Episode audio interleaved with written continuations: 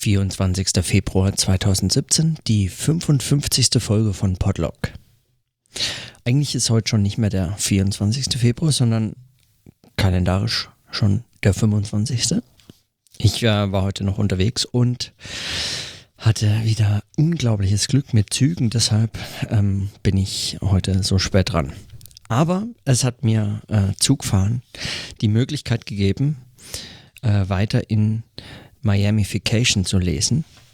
Und, ähm, und auch heute würde ich gerne den nächsten Tag einfach, also nicht, dass ich, also ich glaube nicht, dass ich jetzt jeden Tag hier den nächsten Tag vorlese von diesen zwei Wochen, die Armin Avanesian aufgeschrieben hat in Miami. Aber heute möchte ich noch diesen nächsten Freitag, den 23. September, vorlesen.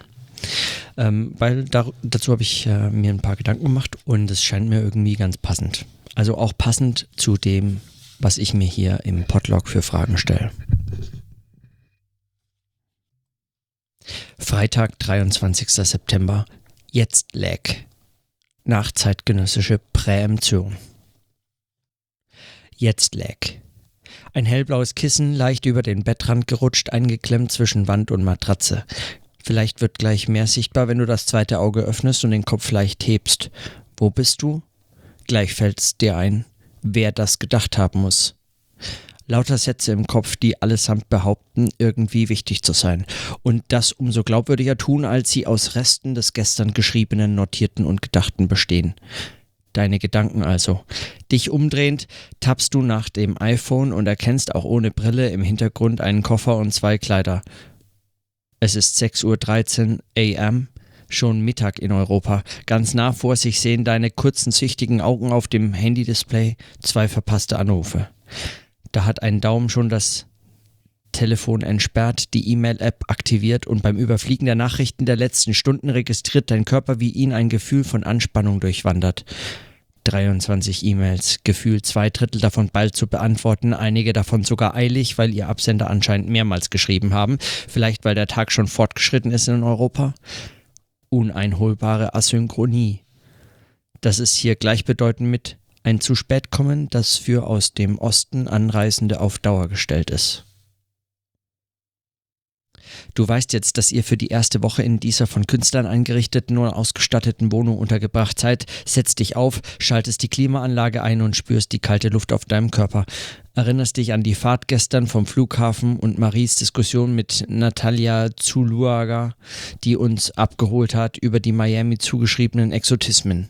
Karibische Temperaturen, hohe Luftfeuchtigkeit, Jetlag, eine schwere Mischung in deinem Körper.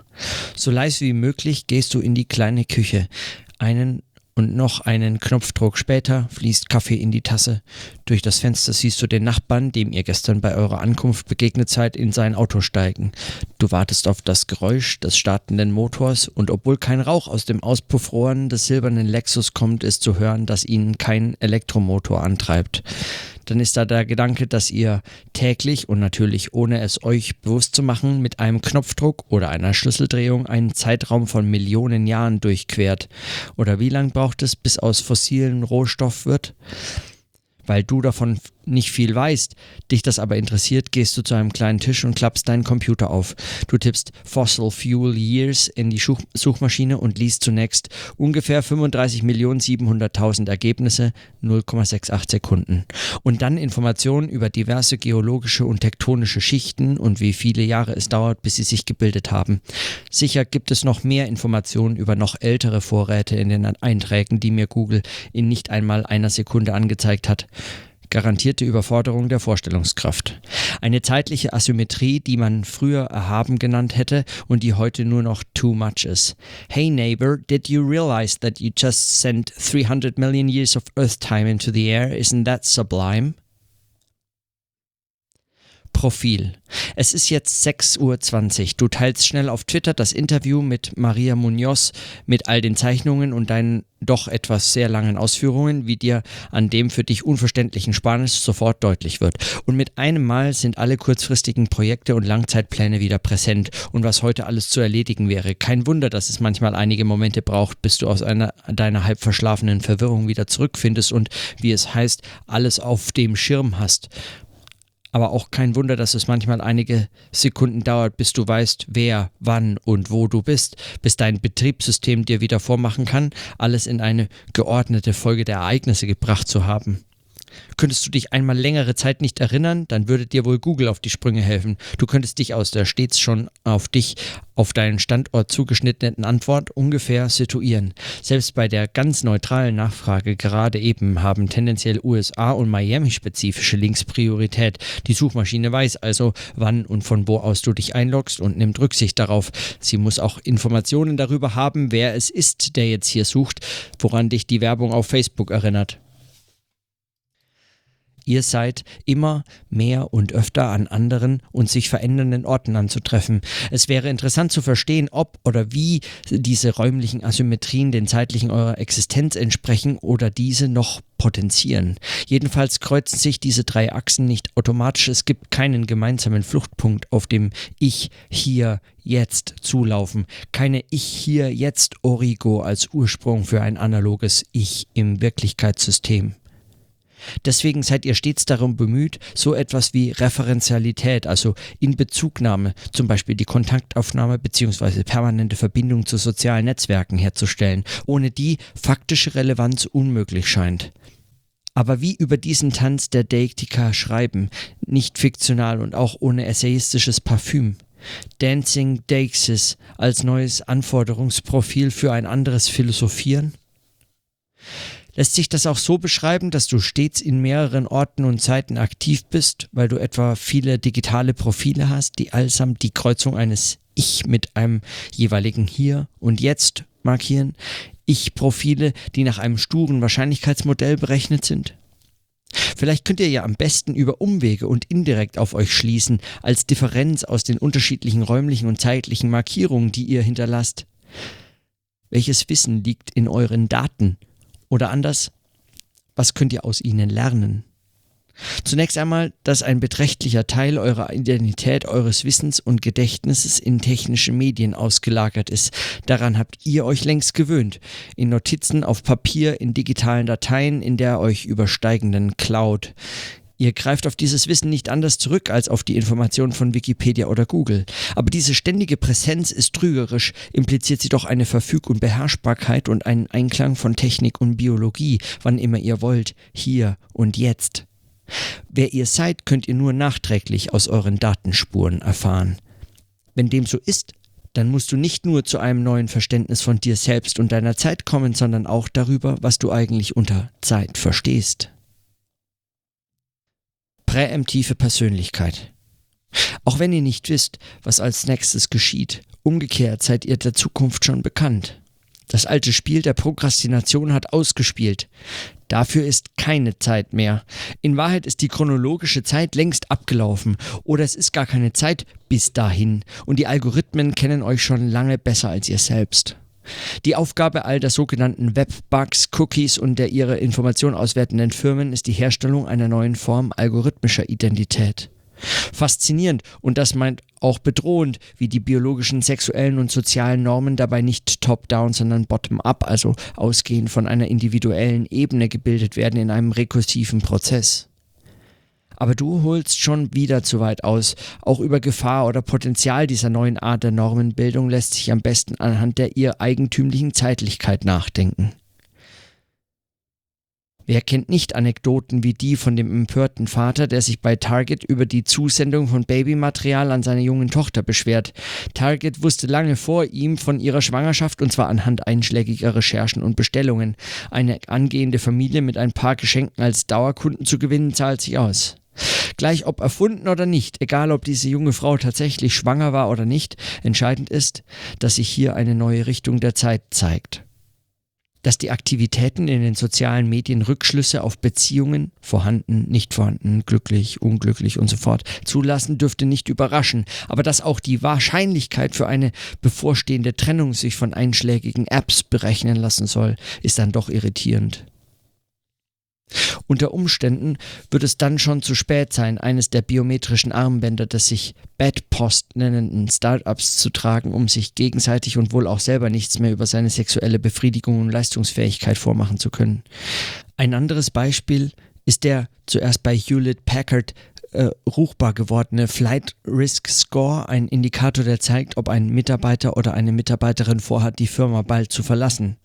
Auch das eine verwirrende Zeitformation, eine aus der Zukunft kommenden Zeit, die es schwer macht zu entscheiden, ob es sich einfach um eine korrekte Vorausberechnung, Mitarbeiter, die nach diesem oder jenem suchen, sind mit höherer Wahrscheinlichkeit unzufrieden mit ihrem gegenwärtigen Job, oder um die Herstellung einer solchen Zukunft handelt. Statt darauf zu warten, dass ein Mitarbeiter die Firma verlässt, ist es aus Sicht des Arbeitgebers besser, die Initiative zu ergreifen. Wo liegt der Unterschied zu einer self-fulfilling prophecy, bei der sich nicht sagen lässt, ob sie richtig oder falsch berechnet ist, also zur präemptiven Herstellung einer zukünftigen Gegenwart, die ohne ihre Vorhersage nicht eingetreten wäre? Aus gegenwartsfixierter zeitgenössischer oder chronologischer Sicht scheint es paradox, wenn ein Anbieter einen als zufriedenen Kunden identifiziert, noch bevor man etwas bestellt hat. Mit einer Basalversion davon nervt Amazon tagtäglich. Seine Algorithmen geben Buchempfehlungen auf Basis früherer Bestellungen oder weil Kunden mit ähnlichem Kaufverhalten sich für diesen oder jenen Titel interessierten. In der Zukunft, die inzwischen Gegenwart geworden ist, aus dieser gegenwärtigen Zukunft also werdet ihr als Käufer von Produkten angesprochen, die ihr mit zunehmender Wahrscheinlichkeit, das heißt mit zunehmenden Rechnungsleistung und Trefferquote, wirklich haben wollt. Die Algorithmen kennen eure Wünsche vor euch. Gut möglich, dass ihr das jeweilige Produkt brauchen könnt. Auch ein Nein produziert nur weitere Daten, die den Algorithmus optimieren. Wie ihr damit umgeht, habt ihr noch nicht gelernt. Ihr seid zu präemptiven Persönlichkeiten geworden, ohne zu wissen, wie sie sich verhält. Zum Frühstück gibt es Kaffee, Obst und Kellogg's Raisins Bran, die ihr gestern schnell in einem Corner Shop mitgenommen habt. Dann an dem Strand Schwimmen, vielleicht Marie von dem Entschluss erzählen, jeden Tag Beobachtungen zu notieren, je nachdem, was anfällt und Gedanken festzuhalten, nicht nur um besser zu verstehen, sondern auch um mehr zu sehen. Und nicht wie bei zu publizierenden Texten sich mit dem Pfeilen an einem wohldurchdachten und geordneten Textaufbau zu quälen. Livre consubstantiel à son auteur. Vivre comme montagne à Miami.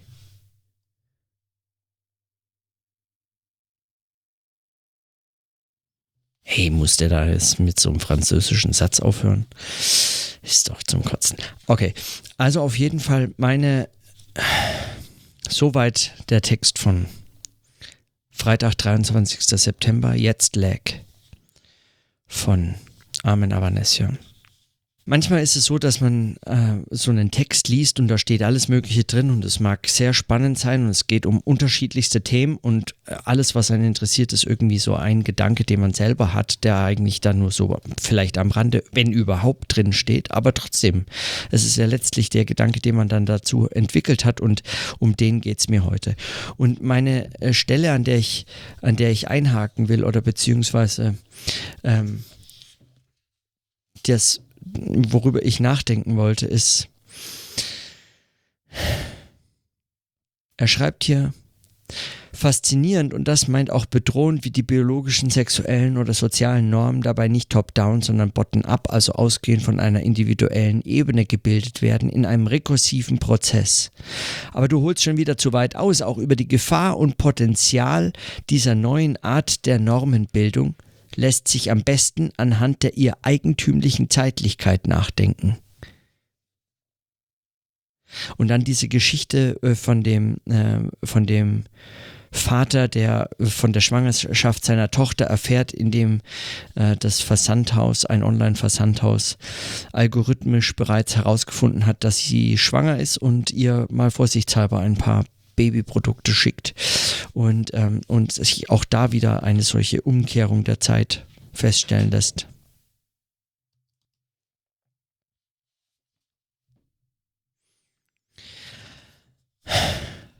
In dem Eintrag danach am 24.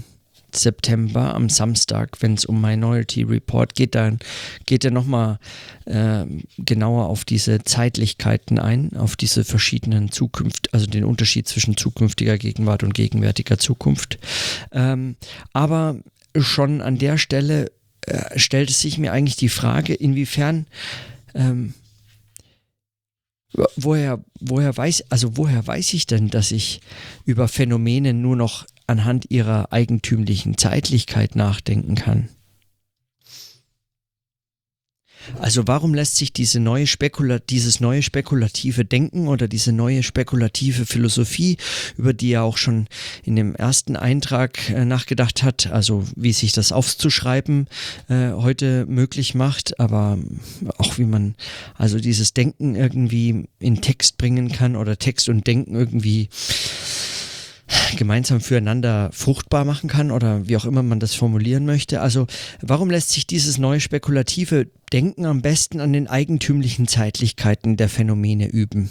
Oder was gibt es dort zu sehen? Und was gäbe es für diese Form, also der Zeitfokussierung für eine Begründung, mal von zum Beispiel jetzt, weiß was ich, Armen Amanessians Vorlieben für Zeitformen zum Beispiel abgesehen?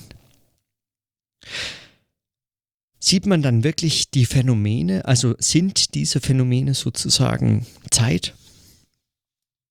Egal wie sie uns zunächst erscheinen, als dieses und jenes, als wirtschaftliche Phänomene, politische Phänomene, äh, Kunstphänomene oder was auch immer, Phänomene unterschiedlichster Arten, äh, unterschiedlichster Themen oder so, sind es aber alles in irgendeiner Form Zeitphänomene? Oder was macht diese Beobachtung von Zeitlichkeiten, von ihren eigentümlichen Zeitlichkeiten so wichtig? Ist ist diese eigentümliche Zeitlichkeit etwas, was äh, die Form überlagert? Oder drückt sich die Form überhaupt in dieser Form von Zeitlichkeit aus? Ist also, was wir beobachten können, eigentlich immer nur und ausschließlich eine Form von Zeitlichkeit? Oder eine Verzeitlichung? Ist die Beobachtung selbst schon eine Form von Verzeitlichung? Und inwiefern ist es anders? Ist es anders als vor 30 Jahren, vor 50 Jahren? Ist es anders als gestern? Oder ist es anders, als es morgen sein wird? Ist es heute in irgendeiner Form etwas, was mir was mehr über dieses Phänomen sagt? Und verpasse ich nicht das Phänomen, wenn ich nur auf seine Zeitlichkeit achte? Ist also ein Unterschied zwischen dem Phänomen und seiner Zeitlichkeit? Oder muss man sagen, das Phänomen ist im Wesentlichen seine Zeitlichkeit? Und was heißt dann dieses im Wesentlichen? Oder meint diese Zeitlichkeit ähm, eigentlich eine neue Form dialektischen Denkens, weil Dialektik eigentlich immer eine äh, diese Form von Zeitlichkeit mit ähm, mitträgt, mit, äh, mitdenkt, mit entfalten muss eigentlich oder sich in der Zeitlichkeit selbst entfaltet. Ist also äh, dieses spekulative Denken, das auf Zeitlichkeit hin äh, fokussiert ähm, oder scharf stellt oder, ähm, oder, oder unscharf stellt möglicherweise, weil es äh, ja, andere Zeittypen in, äh, in den Blick nehmen möchte oder andere Formen, andere eigentümliche Zeitlichkeiten. Was sieht also dieses spekulative Denken, wenn es auf solche Zeitlichkeit achtet? Ich weiß, in dem, äh, in dem Text hier, also in dem vom äh, 23. September, dem Eintrag, ging es um alles mögliche andere. Es ging um algorithmische Identitäten. Es ging tatsächlich nochmal um diese, ähm, diese Identitäten, die berechnet werden, die uns gar nicht mehr verfügbar sind. Die Identitäten, die an allen möglichen Differenzen, die wir selber feststellen können, an Unterschieden und so weiter festgemacht werden können. Ähm, die wir vielleicht selber nur noch berechnen können, aus unseren eigenen Datenspuren irgendwie retrospektiv herauslesen können. Und auch da eigentlich wir mit einer anderen Zeitlichkeit konfrontiert sind, aber eben auch nur, wenn wir akzeptieren, insofern äh, wir das wollen und können, ähm, dass wir darin unsere eigenen persönlichen Identitäten oder so äh, entdecken. Und ob diese persönlichen Identitäten tatsächlich so persönlich sind oder was persönlich in dem Fall heißt, bleibt auch noch völlig offen. Er schreibt hier immer noch von ihr und du und äh, eure und ähm, es kommt kein Ich mehr vor. Also wer schreibt hier und aus welcher Zeit? Es ist ja offensichtlich zum Beispiel ein Erzähler, der alles äh, weiß, was äh, zumindest hier in dem Leben des armen Avanesian vorgeht. Und äh, er schreibt in der Gegenwart. Zum Frühstück gibt es Kaffee, die ihr gestern schnell mitgenommen habt. Dann an den Strand schwimmen, vielleicht Marie von dem Entschluss erzählen, jeden Tag Beobachtungen zu notieren, je nachdem, was anfällt. Was sehe ich, wenn ich diese Zeitlichkeiten beobachte?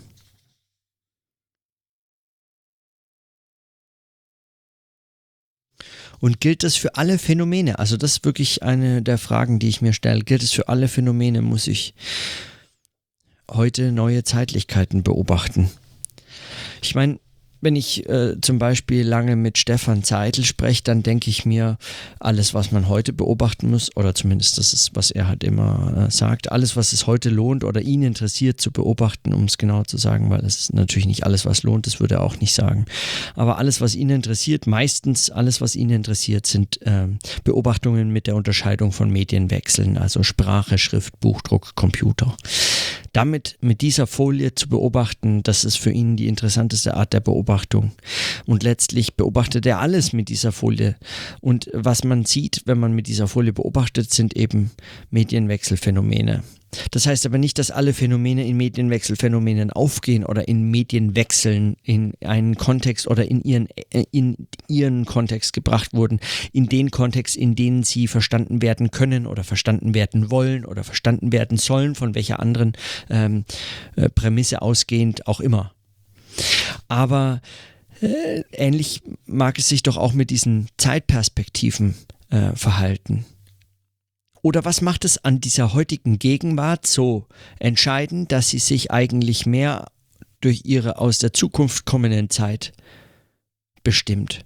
Dass sie eigentlich durch diese eigentümlichen Zeitlichkeiten mehr charakterisiert ist als durch die Vielfalt ihrer Phänomene? Oder sind ihre Vielfalt der Phänomene eigentlich nur Folgen von eigentümlichen Zeitlichkeiten? Und diese Frage, die finde ich heute interessant an diesem 23. September äh, Bericht. Ein Jetzt-Lag.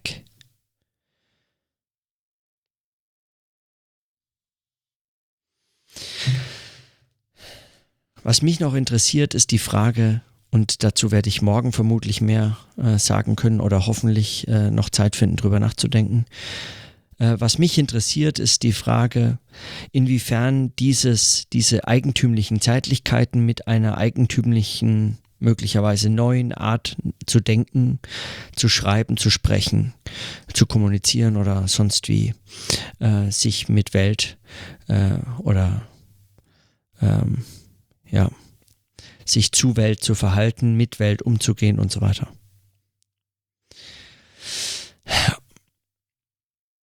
Wie das in einem Zusammenhang steht.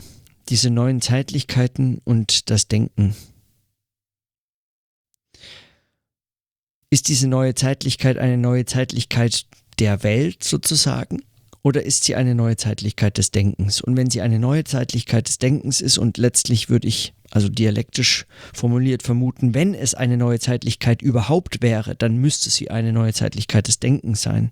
Zumindest ähm, wenn man Denken in einem, ähm, in einem sehr starken Sinne auch als soziales, gesellschaftliches und so weiter, als einen starken Begriff des Denkens versteht.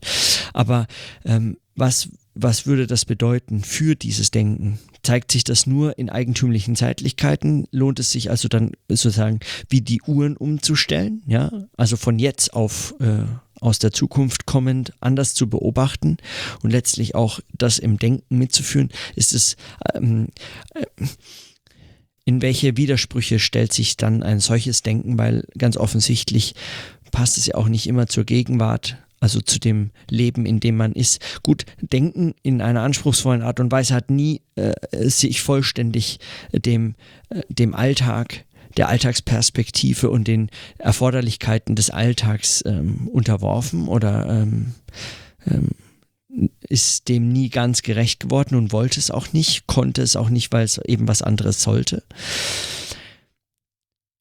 Und, und trotzdem frage ich mich, ob das nicht eigentlich, wenn wir wirklich von einer neuen Art des Denkens sprechen würden in diesem Zusammenhang, ob es nicht mehr bedarf als einer Umstellung auf eigentümliche Zeitlichkeiten oder was das eben heißt. Also möglicherweise heißt es ja sehr viel mehr als tatsächlich nur so eine Art Uhrenumstellung.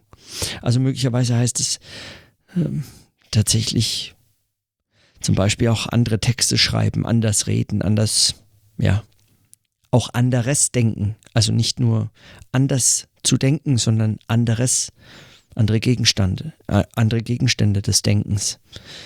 Andere Gegenstände und andere Formen des Denkens und eben andere Zeitlichkeiten und dass das letztlich miteinander äh, verflochten ist, was man das eine nicht ohne das andere austauschen oder wechseln oder verändern oder sonst wie kann. Ähm also das zumindest wäre eine Grundannahme ähm, von spekulativen Denken. Und ich vermute irgendwie eigentlich auch diese Art des spekulativen Denkens, wie es Armin Avanesian hier formuliert, schließt es jetzt nicht explizit an Hegel an oder an irgendwelchen anderen Dialektikern, aber ähm, wenn ich das lese, kann ich dem eigentlich nur diesen oder nur damit einen Sinn abbringen, den ich, ähm, den ich dann aber auch spannend finde. Also, mit diesen Formen der Zeitlichkeit, äh, äh, mit diesen Gedanken zur Formen der Zeitlichkeit äh, will ich es heute mal belassen für diese Folge, die ich am, die, die Folge vom 24. Februar 2017 ist, aufgenommen am 25. Februar 2017. Eine Folge, die also sozusagen auch aus der Zukunft kommt. In diesem Sinne, bis heute.